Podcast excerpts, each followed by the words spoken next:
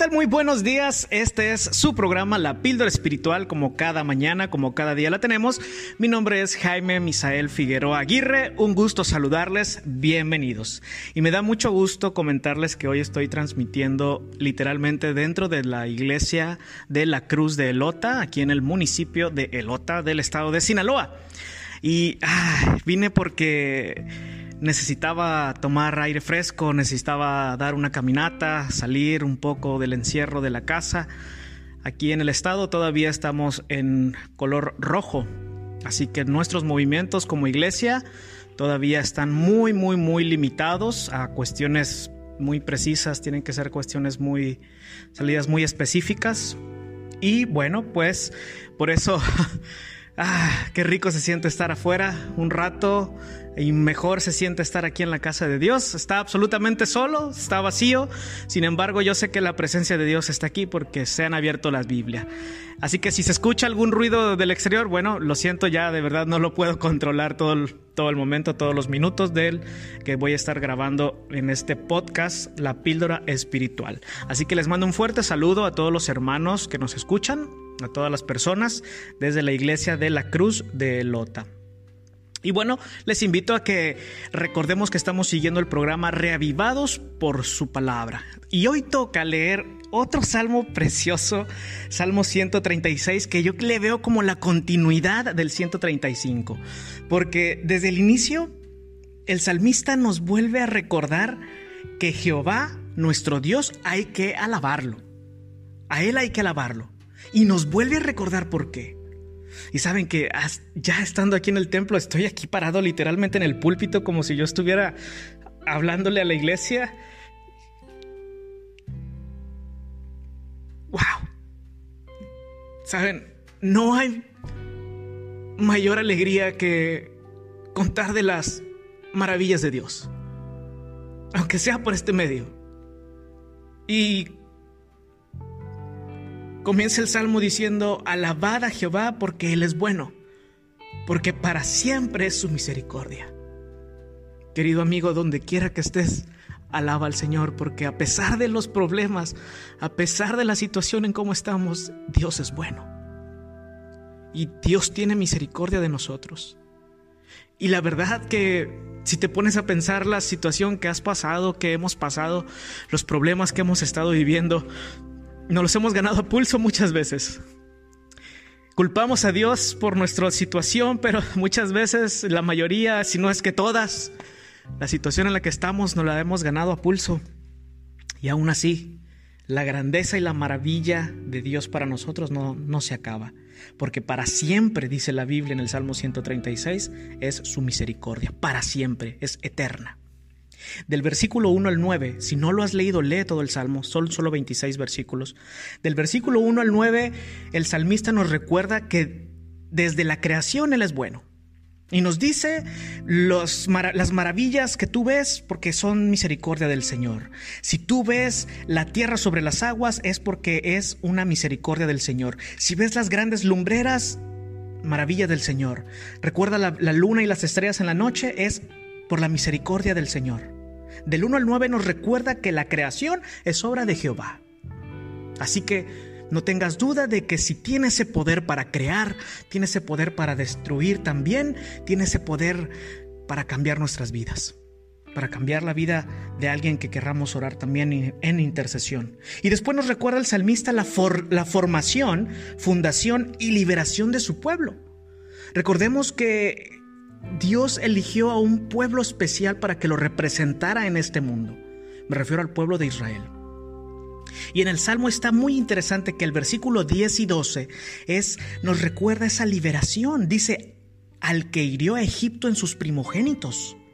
Esa fue, recordemos que esa plaga donde dijeron los de Egipto está bien con esta ya, mejor váyanse porque su Dios es muy poderoso. Y se permitió la liberación del pueblo de Israel de la esclavitud que estaban sumergidos. Porque para siempre es su misericordia.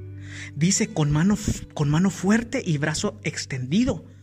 Dios es un Dios fuerte. Dios es un Dios que cuida de su pueblo también con celo y con fortaleza. Dios no es más grande, no hay nada más grande que Dios, quiero decir. Nada. ni más fuerte que el Señor. Y después de eso, viene la travesía y el cuidado que tiene con ese pueblo especial. Del 13 al 20. Léelo tú, por favor, porque yo no lo puedo leer todo, porque estas son, acuérdate que son píldoras nada más, pero para que tú lo leas. Nos recuerda la maravillosa historia de cuando dividió el Mar Rojo, de cómo pasó el pueblo de Israel entre ese Mar Rojo, de cómo pastoreó al pueblo en medio del desierto y, y luego dice, yo les tengo una tierra prometida, pero hay gente que ya la tiene y es gente que adora ídolos. Y nos recuerda el Salmo que él derrotó ese tipo de reyes paganos. Nada más le voy a leer, por ejemplo, el 19, a Seón, rey amorreo, porque para siempre es su misericordia. Y bueno, luego el 20 que dice, y también a Og, rey de, rey de Basán, porque para siempre es su misericordia. Durante el trayecto del, pueblo de Israel se fue topando con muchos problemas y dificultades. Y, ahí, y siempre estuvo la mano del Señor con ellos. Siempre. Recuerda, esa historia es maravillosa. Desde los departamentos infantiles nos las cuentan. Todo el camino de Israel a la tierra prometida. Querido amigo, estamos en un camino hacia una tierra prometida.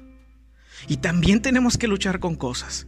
También tenemos que atravesar con un mar rojo espiritual, con un pecado que hemos estado albergando en nuestras vidas, tal vez con una situación que tenemos que vencer como la tuvo que vencer el pueblo de Israel en el desierto. Y sabemos que Jehová está ahí porque para siempre es su misericordia. Después nos recuerda que la tierra prometida fue de ellos. Dice el 22, el 21, y dio la tierra de ellos, de los reyes que había vencido, se las dio en heredad, porque para siempre es su misericordia. Y termina dándonos una promesa para nosotros para el día de hoy.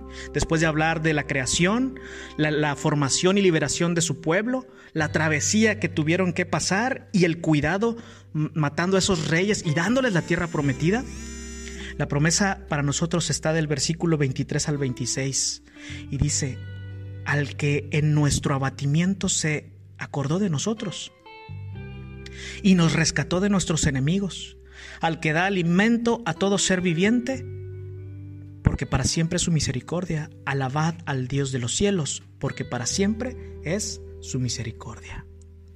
¿No te da emoción saber que tenemos un Dios tan amoroso y misericordioso?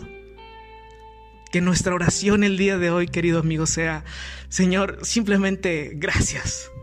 No hay más que decir. Con este salmo recordamos lo maravilloso que eres. Gracias Señor porque me has cuidado. Gracias Señor porque tú fuiste mi creador.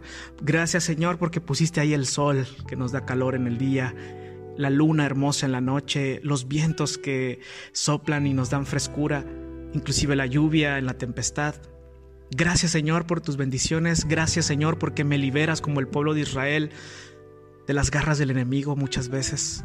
Gracias Señor porque me liberas del pecado cuando me arrodillo y te pido perdón por ellos. Yo sé que tú me perdonas. Gracias Señor porque me cuidas en este caminar cristiano. Y gracias Señor porque hay una tierra prometida que no está aquí en este mundo es la tierra prometida que tenemos en el reino de los cielos. Y sé que esa promesa está para nosotros. Está para ti, está para mí. Gracias Señor porque me das alimento, me das donde dormir. Gracias Señor porque para siempre es tu misericordia. Querido hermano, querido amigo, que Dios te bendiga. Nos esperamos, los esperamos mañana con otra píldora espiritual. Y recuerda, Maranata, Cristo viene.